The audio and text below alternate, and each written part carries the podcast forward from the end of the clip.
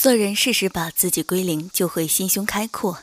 人生难免会有成功与失败，顺境与逆境。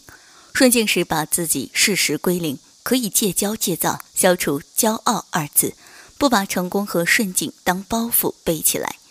逆境时固然会失去很多，但能够在失去时勇于归零，才能重新面对自己，从头开始积极奋斗。其实人生也像时钟一样，到了子夜就要从零开始，只有归零，才会有新的周期。与辉煌。著名作家刘震云也说过：“归零心态就是要把自己心灵里的一切清空，把已经拥有的一切剥夺，一切归于零的心态。”实际上，无论何种情况，能适时把自己归零，总是海阔天空，心胸阔大。越能够把自己归零的人，反倒越不会归零。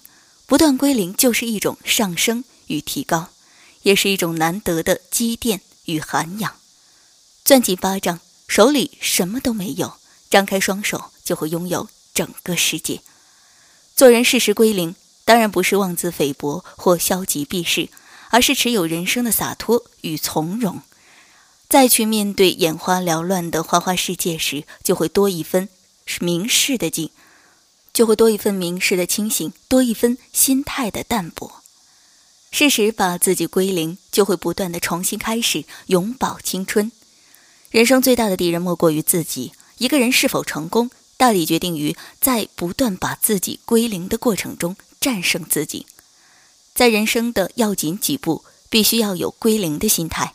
思想上从零开始，实践中从零做起，放下阶段胜利的包袱，把心态调整到坐标原点，保持极为清醒冷静的头脑。